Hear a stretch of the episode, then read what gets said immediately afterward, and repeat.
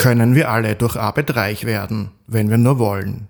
Warum wissen wir in Österreich so wenig darüber, wie reich Reiche wirklich sind? Wieso sind Vermögen so ungleich verteilt?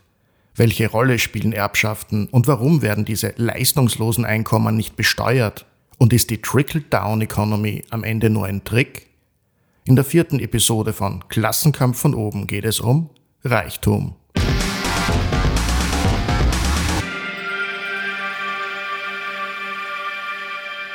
Sie gehören zu den am besten gehüteten Geheimnissen Österreichs, die Vermögen der Reichen und Superreichen. Warum es so ist, dass wir praktisch nichts Genaues über große Vermögen in Österreich wissen, erklärt Miriam Bagdadi. Sie ist Referentin für Steuer-, Finanz- und Budgetpolitik im Volkswirtschaftlichen Referat des ÖGB. Man weiß bei den Arbeitnehmern und Arbeitnehmerinnen sehr viel, weil äh, da einfach alle Daten äh, auch an die Finanzämter gehen. Die wissen, welche Förderungen, also ob man Familienbeihilfe bezieht und was man verdient. Also haben da sehr, das ist sehr gut abgebildet, was da äh, zur Verfügung steht. Und bei den Vermögenden ist das eben nicht so. Und das liegt auch einfach daran teilweise, so wo sie ihr Geld quasi haben. Es wird nie irgendwie richtig erfasst, welche Vermögen da existieren. Und da hat die Europäische Zentralbank dann 2010 versucht, ein bisschen Struktur da hineinzubringen, äh, eben mit dieser Household Finance and Consumption Survey, damit man da mal einen Blick dafür bekommt, wie die Vermögensverteilung ausschaut, weil wir wissen, die Einkommensverteilung in Österreich ähm, ist einigermaßen gut, vor allem im EU-Vergleich. Aber bei der Vermögensverteilung haben wir immer angenommen, dass die sehr schlecht ist äh, und sehr ungleich verteilt sind, aber konnten nicht so genau sagen, wie. Jetzt, seitdem es diese äh, Umfrage gibt, äh, wissen wir schon viel mehr. Wir wissen, äh, dass ein Prozent viel mehr hat als der Rest der Österreicher und Österreicherinnen. Aber wir wissen nicht ganz genau, wie viel Vermögen sie haben. Also das wird eher unterschätzt. Und das liegt daran, dass diese Umfragen freiwillig sind. Das heißt, in vielen Fällen nehmen sie dann nicht teil an den Umfragen oder sie unterbewerten ihre Vermögen, also geben einfach geringere Werte an. Das muss man sich auf der Zunge zergehen lassen, während MindestsicherungsempfängerInnen jede Kontobewegung offenlegen müssen, müssen Reiche genau nichts offenlegen. Seit Jahren wird deshalb ein Vermögensregister gefordert. Aber die Vermögenden und ihre Lobbys argumentieren dagegen mit einem Henne-Ei-Prinzip. Es brauche kein Vermögensregister, weil es keine Vermögenssteuer gibt. Und es könne keine Vermögenssteuer geben, weil es kein Vermögensregister gibt. So kommen wir nicht weiter. Da müssen also einfach Fakten geschaffen werden.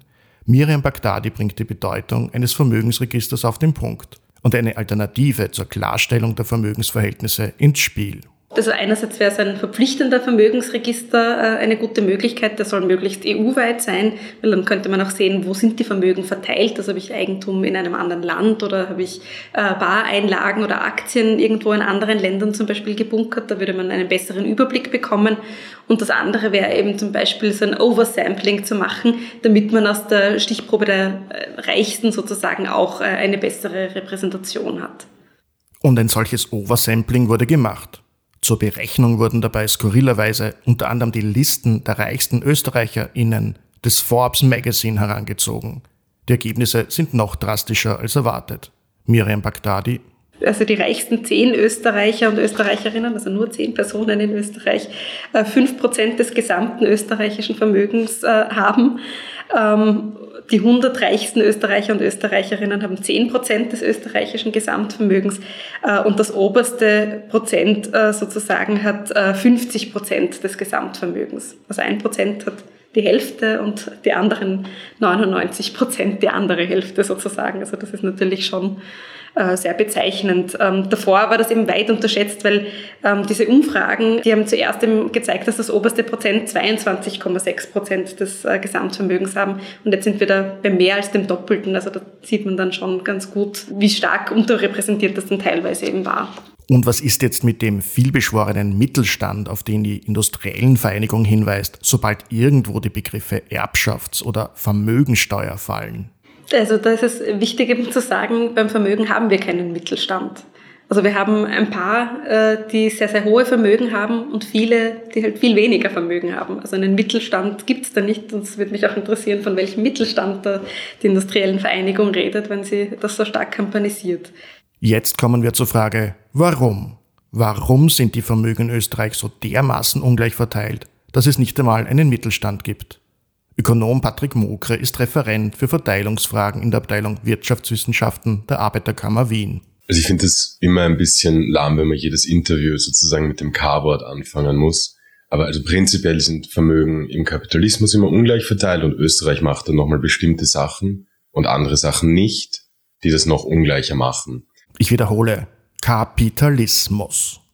Aber der Kapitalismus bietet mir doch die Möglichkeit, meine Arbeitskraft zu verkaufen. Und wenn ich hart genug arbeite, kann ich reich werden.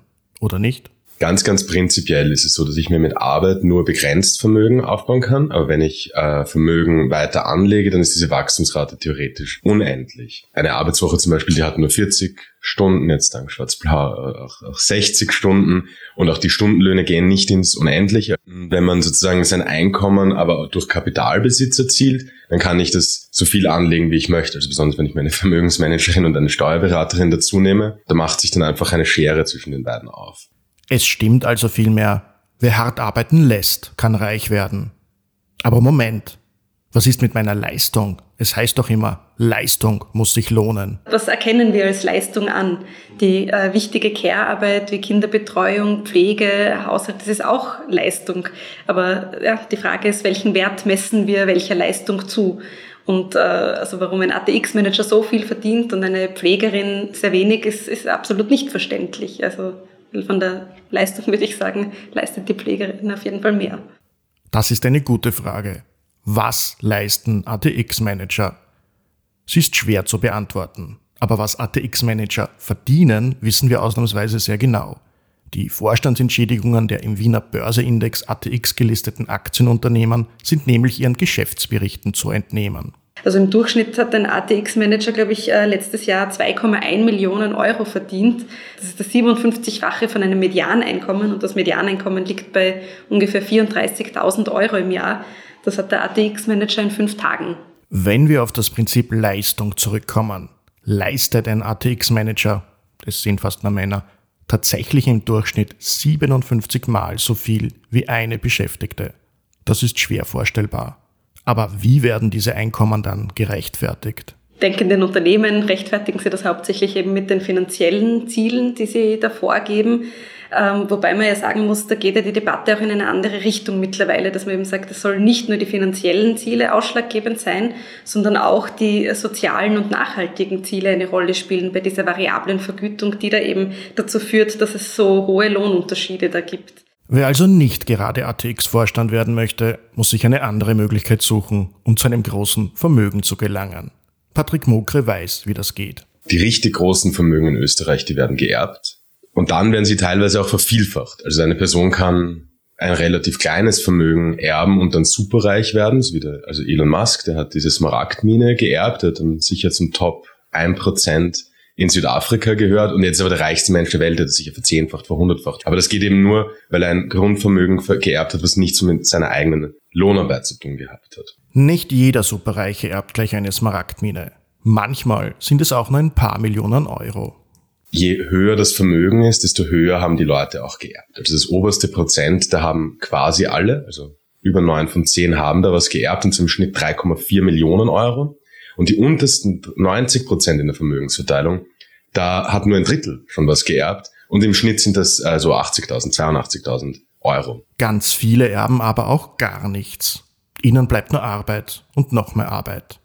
Die Lohnabhängigen müssen außerdem für Einkommen nicht nur arbeiten. Sie bezahlen dafür auch Lohn- und Einkommenssteuern. Bei den Erbschaften ist es halt ein bisschen anders. Die sind ein Einkommen, und zwar ein leistungsloses Einkommen. Das ist nicht moralisch gemeint. Das heißt nur wiederum, ich kann im Prinzip unendlich viel erben, wohingegen Arbeitseinkommen begrenzt ist. Und es ist total widersinnig, dass dieses Einkommen gar nicht besteuert ist und, und Lohneinkommen sehr hoch besteuert ist.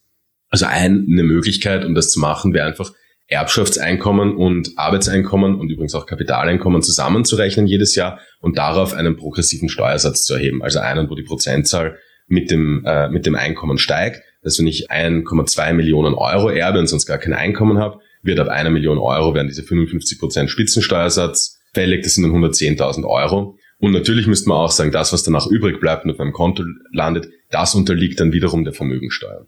Derzeit gibt es aber weder eine Erbschafts- noch eine richtige Vermögensteuer in Österreich.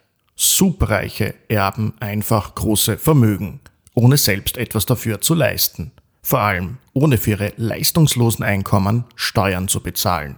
Und sie arbeiten in der Folge nicht wirklich selbst, sondern lassen ihre Vermögen für sich arbeiten. Miriam Bagdadi erklärt, was unter Vermögenseinkommen zu verstehen ist. Das Vermögenseinkommen kommt halt hauptsächlich auch aus dem Ertrag von bestehendem Vermögen. Bei den Einkommen ist es gleich, ich verdiene halt äh, einen gewissen Betrag, einen Teil kann ich sparen, ähm, aber allein mit dem Geld, was ich wegsparen kann, kann ich jetzt nie zu so einem hohen Vermögen kommen. Das macht erst äh, einen Unterschied, wenn ich wirklich ein hohes Vermögen habe, das dann irgendwo anlege, dafür Zinsen bekomme oder mir Immobilien kaufe, die dann vermiete die Immobilien, die ich habe, auch im Wert steigen. Das macht eigentlich den Hauptteil dieser dieser hohen Vermögen und des Reichtums aus. Äh, und es gibt ja schon auch Studien, die eben anzeigen, dass die reichsten 10 Prozent 90 Prozent aller Vermögenseinkommen äh, bekommen. Das heißt, also alle Zinsen, die es irgendwie gibt auf Aktien, auf Wertanlagen, die kommen eigentlich den reichsten 10 Prozent zugute. Der Rest bekommt halt eher ja, diese Zinsen, die man halt hat am Sparkonto oder beim Bausparvertrag oder was auch immer man da eben hat. Aber das, das ist überhaupt nichts im Vergleich zu dem, was die obersten 10 Prozent äh, bekommen. Dass Reiche immer reicher werden, soll aber gerade für uns arme Schlucker etwas Gutes haben. Das sagen zumindest die Reichen. Ein kleiner Teil ihres Reichtums soll nämlich auf uns herabbröckeln. Wir sollen uns sozusagen über die Brösel des Kuchens freuen.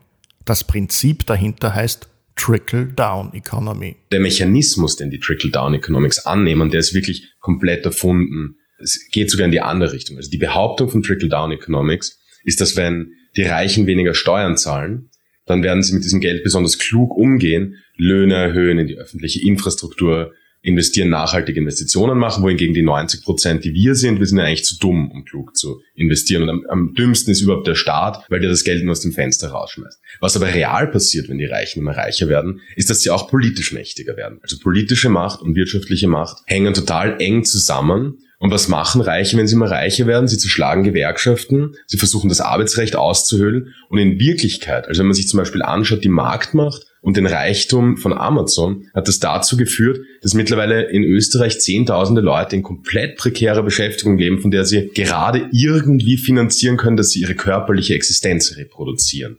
Die einen versuchen irgendwie über die Runden zu kommen, die anderen werden immer reicher, ohne selbst etwas dazu beizutragen. Das ist nicht nur unfair, Ungleich verteilter Reichtum stellt die Gesellschaft noch vor ganz andere Probleme. Also mit dem Reichtum geht sehr viel Macht äh, einher, weil sie sich einfach äh, gute Entscheidungspositionen dann auch sichern können. Die Entscheidungspositionen in den Unternehmen, aber auch in der Politik. Und wenn wir uns anschauen, wie das äh, Lobbying betrieben wird, wo am meisten äh, versucht wird, Interessen durchzusetzen, da sieht man, dass es da einen eklatanten äh, Überhang an Industriellen äh, gibt oder also an großen Firmen oder Überreichen gibt, die da das Lobbying betreiben. Das sieht man in der EU, das sieht man in Österreich aktuell auch, also an den Parteispenden, glaube ich, haben wir es ganz gut gesehen, ähm, wie die da auch ähm, teilweise politische Entscheidungen beeinflussen die negativen Konsequenzen von Überreichtum, die muss man total ernst nehmen. Überreiche stoßen mehr CO2 aus, die nehmen überproportional Einfluss und oft sehr reaktionären Einfluss auf die Medienlandschaft, auf die öffentliche Meinungsbildung. Die sorgen dafür, dass der Sozialstaat ausgehöhlt wird, dass die erkämpften Rechte der Arbeiterinnenbewegung rückgängig gemacht werden. sozial gesehen folgt fast immer ein Rückschritt in der Lebensqualität der Arbeiterinnenklasse, wenn die Reichen immer reicher werden und sicher kein Fortschritt. Reiche und Superreiche setzen die Macht ihrer Vermögen ein, um politische Entscheidungsprozesse zu ihren Gunsten zu beeinflussen. Welche Ausmaße das annehmen kann, hat der bereits erwähnte Tesla-Gründer Elon Musk mit dem Kauf von Twitter gezeigt. Deshalb und angesichts der multiplen Krisen, die wir bewältigen müssen, werden die Rufe nach Vermögens- und Erbschaftssteuern immer lauter. Ganz genau genommen haben wir in Österreich vermögensbezogene Steuern. Mit einem Haken, erklärt Ökonom Patrick Mokre. Es gibt tatsächlich vermögensbezogene Steuern in Österreich. Das ist vor allem die, die verschiedenen Kapitalverkehrssteuern und die, die Grundverkehrssteuern. Und es gibt auch eine Vermögensbestandsteuer, das ist die Grundsteuer. Ich muss sagen, Österreich hat einen verschwindend geringen Anteil von vermögensbezogenen Steuern in Österreich. Das sind ungefähr 1,2 Prozent vom Steueraufkommen. In der ganzen OECD gibt es nur vier Länder, die gleich schlecht oder schlechter sind. Und auch der Anteil dieser vermögensbezogenen Steuern am BIP der geht seit Jahren massiv zurück. Also 1980 war der noch doppelt so hoch wie heute. 2,4 Prozent ist auch nicht viel, aber wir sind in einer Abwärtsspirale. Ganz anders würden echte Vermögensteuern aussehen. Patrick Mokre unterscheidet zwei Arten von Vermögensteuern. Bei der Vermögensteuer gibt es im Großen zwei Arten von Modellen. Wir haben moderate Vermögensteuern. Da nehme ich jedes Jahr weniger vom Vermögen weg, als eine normale Anlegerin damit erzielen würde. Also ich sage, im Durchschnitt erzielt eine reiche Person keinen 6% Vermögenszuwachs und ich erhebe eine dreiprozentige Vermögensteuer, was schon sehr, sehr hoch ist äh, in den verschiedenen Modellen. Dann werden die Reichen weiterhin immer reicher. Die Vermögensungleichheit wird auch weiterhin immer größer. Aber der Staat hat ein Geld in der Hand um die Auswirkungen von Vermögensungleichheit ein bisschen abzufedern. Also man könnte zum Beispiel sagen, der Staat investiert in einen öffentlichen Wohnbau, das schafft ein Immobilienvermögen für die Leute, die kein Vermögen haben. Die müssen sich quasi nicht eine Eigentumswohnung leisten können, um schön zu wohnen. Oder auch der Staat baut öffentliche Schwimmbäder, die ersetzen ein Seegrundstück. Das ist eine moderate Vermögensteuer. Und dem gegenüber steht eine sogenannte konfiskatorische Vermögensteuer, konfiskatorisch sowie bei Wegnehmern. Und da müssten wir als politisches Modell, also zum Beispiel, wenn man ernst nimmt, was die äh, Alexandria Ocasio-Cortez sagt. Die sagt, jeder Milliardär, jede Milliardärin, das ist ein politisches Versagen. Wenn ich daraus die Konsequenzen ziehe, heißt das, ich nehme alles Vermögen über 999 Millionen weg. Das habe ich das politische Versagen sozusagen korrigiert. Da kriege ich dann natürlich einmal sehr, sehr viel Geld als Staat, haben mir aber auch die Steuergrundlage kaputt gemacht. Also das ist kein, das ist keine laufende Einnahme.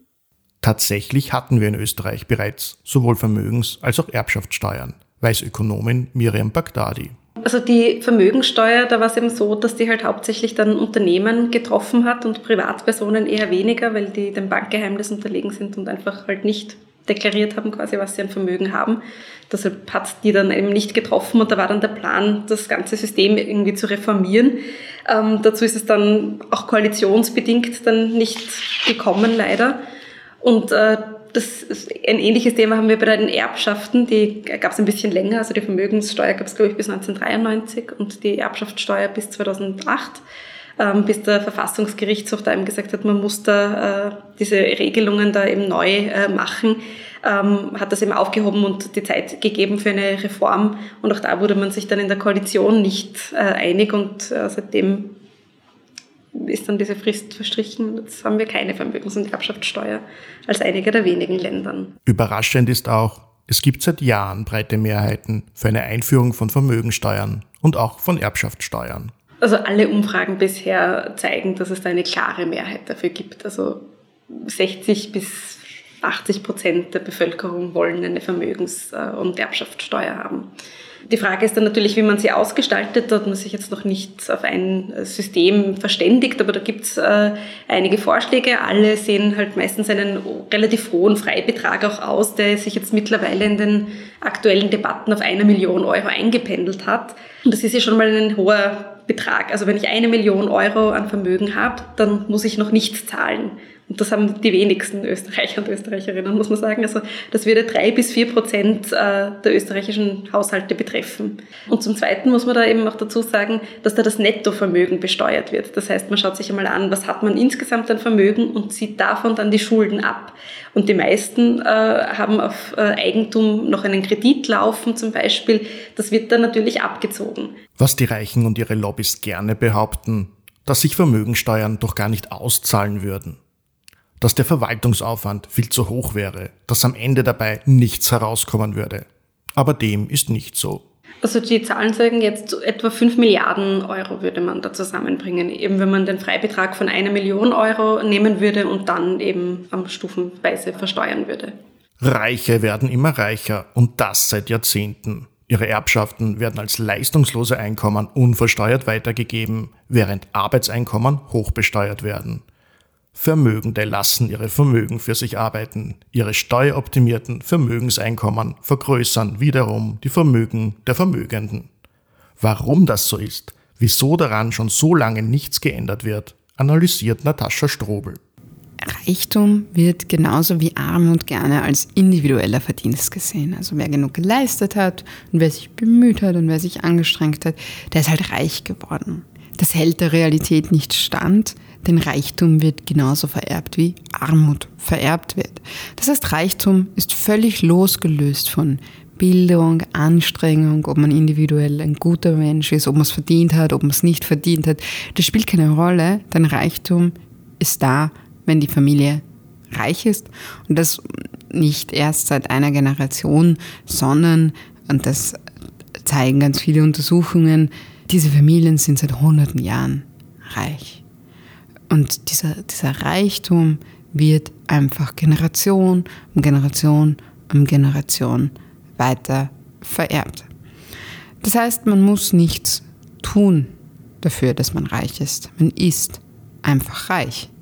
Das will man aber natürlich nicht zugeben. Deswegen wird es dann verschleiert und das beliebte Wort, was es da gibt, auch um die Besteuerung von Reichtum, von Vermögen oder von Erbschaften, die eben diesen Reichtum immer und immer weitergeben, zu verhindern, dann wird gern der Neid ins Treffen geführt. Man ist ja nur neidisch äh, um diese guten Menschen, denn reiche Menschen sind ja auch immer gute Menschen, weil sie es ja verdient haben. Und deswegen ähm, darf man sich nicht da jetzt von diesen moralischen Gefühlen leiten lassen. Es hat aber nichts mit Neid zu tun, denn diese Menschen haben für den Reichtum nichts gemacht. Und die Menschen, die nicht reich sind oder sogar arm sind, denen ist man eigentlich etwas neidig, nämlich die bloße Existenz. Ja? Die müssen um jeden Cent, um jeden Euro, um jedes Futzelchen kämpfen und ihr ganzes Leben offenlegen, damit sie irgendetwas äh, bekommen, wo sie sich gerade so über Wasser halten können. Das heißt, der Neid geht eigentlich in die andere Richtung und gleichzeitig lässt man Reichen und Vermögenden alles durchgehen, obwohl sie natürlich individuell nichts dafür gemacht haben. Und so leben wir in einer Gesellschaft, die diesen Reichtum immer und immer weitergibt. Und dann wird ganz gerne behauptet, wir leben ja in so einer reichen Gesellschaft. Dieses Wir existiert nicht, denn wir leben in einer Gesellschaft, ja, aber wir sind kein monolithischer Block, sondern es gibt sehr viele Reiche und es gibt sehr viele Arme.